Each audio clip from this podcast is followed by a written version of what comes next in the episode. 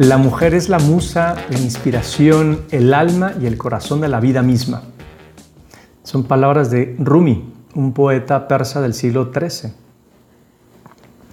Y es que en palabras más largas podríamos explicar cómo la mujer en su esencia más profunda es un universo de posibilidades. Es una combinación de fuerza y delicadeza, de valentía y compasión. Es la encarnación misma de la vida, capaz de llevar en su seno la semilla de la humanidad y de dar a luz a las nuevas generaciones. La mujer tiene la capacidad de crear y nutrir, ya sea dando vida a un nuevo ser, cultivando relaciones o impulsando cambios positivos en su entorno. La mujer es un faro de inspiración. ¿Cuántos poetas nos han inspirado? ¿Cuántos artistas la han pintado? También es fortaleza para quienes la rodean. En cada mujer habita una chispa divina, una luz radiante que brilla en todo su esplendor.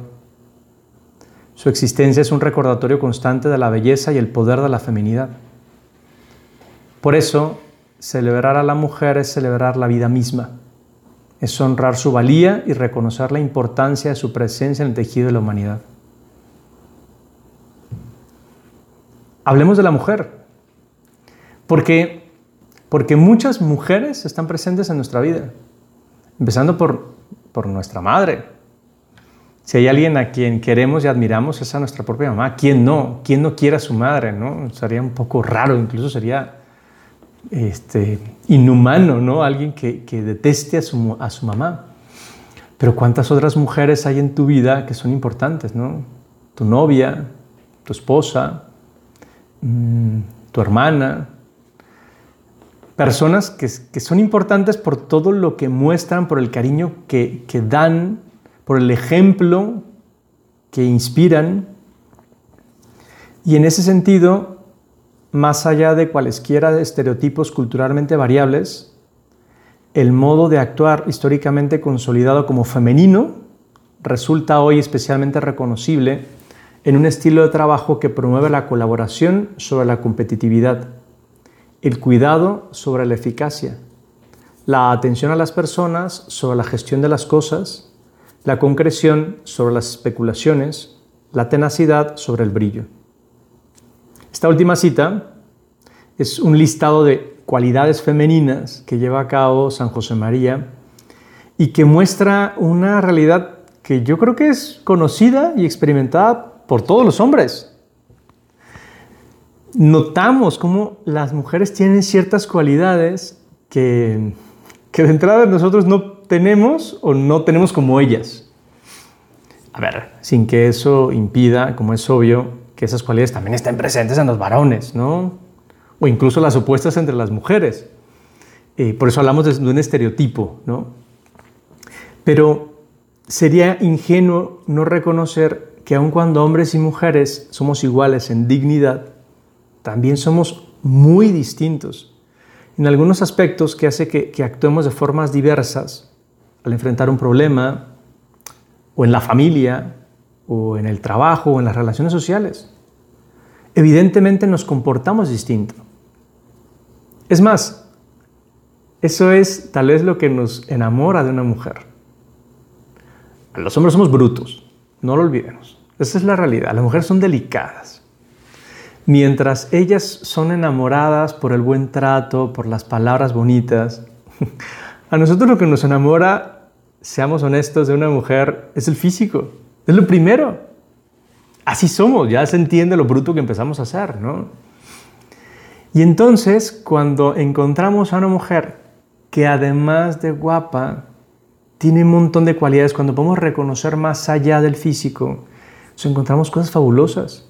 Y y dignas de reconocimiento y, no quiero decir de imitación, pero sí de inspiración para hacerlo mejor. En sentido negativo, podría contarte que hace unas semanas, en una plática como esta, pero con muchachos universitarios, hablábamos del defecto de la, de la discriminación.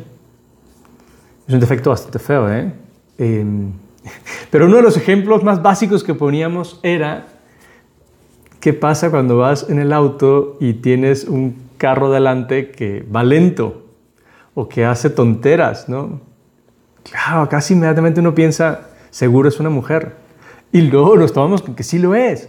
Entonces también evidentemente reconocemos defectos, ¿no? Pues porque, porque el conocimiento espacial es, es más fácil en el hombre que en la mujer. Por eso manejar para un hombre es hasta cierto punto más sencillo, aunque luego seamos unos brutos y choquemos mucho más, ¿no?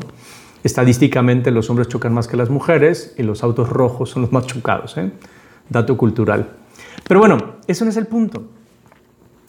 No reconocer que las mujeres tienen cosas muy positivas que nosotros podemos admirar y que nos puede servir de inspiración, sería tan tonto como, como la posibilidad de opinar que los, abro comillas, ¿eh? los estereotipos de género son construcciones sociales y las cualidades mencionadas como femeninas no son exclusivas de las mujeres. Y esto me lo decía el chat GPT cuando le, le pregunté por el tema, oye, dime cualidades femeninas. Y entonces, ya después de querer como aleccionarme, dije, a ver, pero sí hay unas cualidades especialmente femeninas. Ya siendo condescendiente conmigo, qué buena onda es el chat GPT, cedía y entonces enlistaba algunas virtudes em, justo para poder inspirarme, ¿no? Para que yo desarrollara este tema, pero remarcaba al final, nos referimos a las cualidades que se han asociado históricamente con estereotipos de género femenino. puta, qué hueva me das. Pero bueno, ya está. Me parece a mí, no reconocer la diferencia en la manera de comportarse de hombres y mujeres, me parece negar una realidad. Es un hecho que nos comportamos distinto. Y yo, como un hombre que tiene una buena madre, que trabajo con mujeres fabulosas, porque de verdad reconozco unas cosas fabulosas en cada una de ellas, que conozco damas admirables, tengo claro que hay mucho que puedo aprender de la manera natural en la que ellas tienden a actuar. Y que es evidente que yo no poseo esas cualidades y que me vendría muy bien esforzarme por, por intentar, aunque sea poquito, inspirarme en ellas. Reconocerlo, me parece, es de mucha utilidad. Y me puede servir, como digo, de inspiración para proponerme a ser mejor en algunos aspectos. Además de los antes mencionados, estos enlistados por, por, por el santo escriba, hay otros más, muchos más.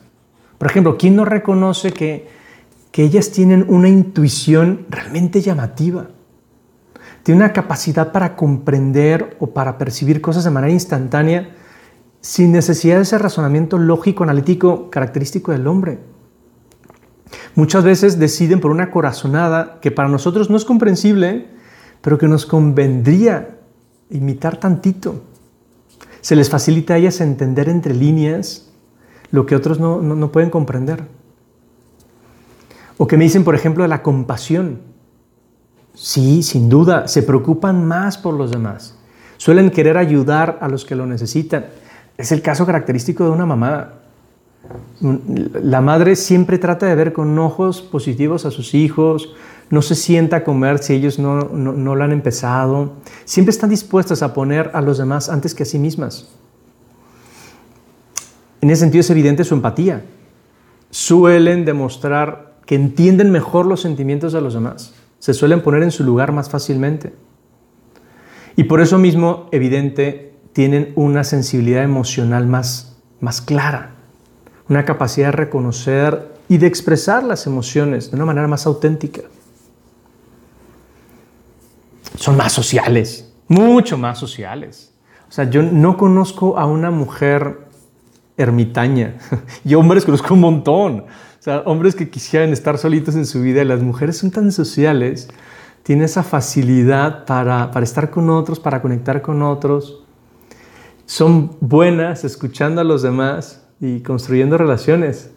Por lo tanto, y en esa sociabilidad, tienen una facilidad de escucha, o sea, son capaces de poner atención a varias conversaciones al mismo tiempo. Ahí sí, a veces hay que cuidarse un poco, ¿eh? No, uno piensa que no le están escuchando, pero sí lo están haciendo. Pero saben poner atención, a prestar atención y comprender de manera efectiva lo que otra persona está tratando de decir.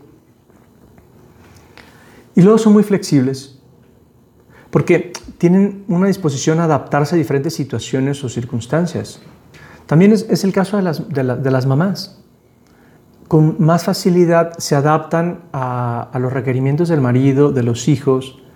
Los hombres somos más inflexibles en ese sentido, ¿no? O sea, como que buscamos, esto tiene que ser así porque debe ser así. Por último, y, no porque sea la última de sus cualidades, porque tienen un montón, se me ocurría una que veo mucho en, mi labor como educador. Si yo quiero que, que un grupo de niños, de adolescentes, trabajen mejor, los voy a poner a competir. Si en cambio quiero que mujeres, que eh, niñas trabajen mejor, las pongo a colaborar. O sea, el trabajo en equipo les sale más fácil a ellas. Los hombres somos competitivos y ellas tienen mucha más disposición para trabajar de manera conjunta, cooperativa con otros. valoran las, contribuciones individuales mejor que, los hombres. A ver, pero ¿por qué se dan todas estas diferencias? Me parece que hay, varios factores, ¿no? Hay algunos que son mm, interesantes, ¿eh? porque, porque incluso no sé, podríamos irnos a la parte cultural. Sí, sí es cierto, ¿no?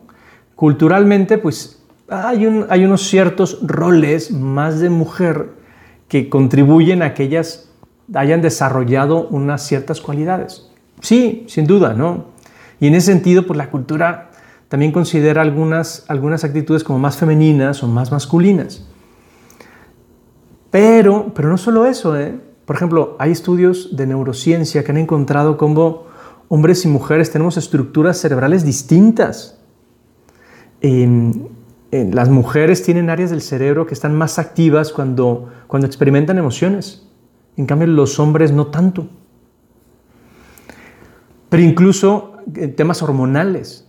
O sea, las mujeres eh, producen más estrógeno, los hombres más testosterona, y entonces eso influye en el comportamiento, en la personalidad. Un dato interesante es que Fíjate, las mujeres directoras de algo eh, tienen niveles de testosterona más altos. No queda claro si, si ya los tenían y por eso son directoras o las producen justamente por su rol. No lo sé. Pero también, eh, lo que quiero decir es, hormonalmente se nota esa diferencia. E incluso de manera genética, ¿eh?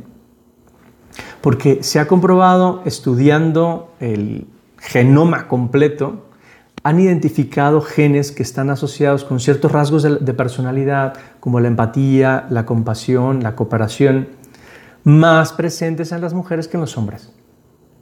Así que hay unas diferencias. Eso no quiere decir que no podamos intentar vivir algunas de esas cualidades. Y eso es de lo, que, de lo que se trata de aquí en adelante que nosotros intentemos hacer. Esto es lo que quiero dejarte primero que todo de tarea. Observa. Observa a las mujeres que tienes en tu entorno.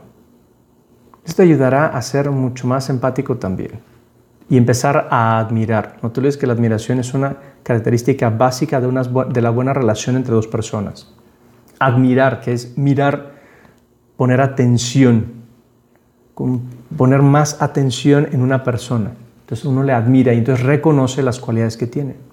Entonces te quiero dejar esta tarea. Admira, pon atención a las cualidades que tienen las mujeres que están cerca de ti. Y entonces, como decía, no se trata de imitar lo que hacen, sino de inspirarse, porque no se trata de feminizarnos, sino de encontrar esas cosas positivas e intentar hacer algo parecido a lo que ellas hacen. Yo creo que sin duda ese, buen ejemplo nos va a servir para crecer en ciertas virtudes que son necesarias para la vida diaria, pero que tal vez de manera natural parece que no las tenemos. Si pones más atención a las mujeres, no solo como musas eh, de canciones, de pinturas, de esculturas, no solo como aquellas de las que nos enamoramos, no solo la parte física, sino esas cualidades tan buenas que tienen que nos van a servir también para mejorar como hombres. Que esta sea nuestra tarea esta semana. admira, pon atención y descubre esas cosas positivas.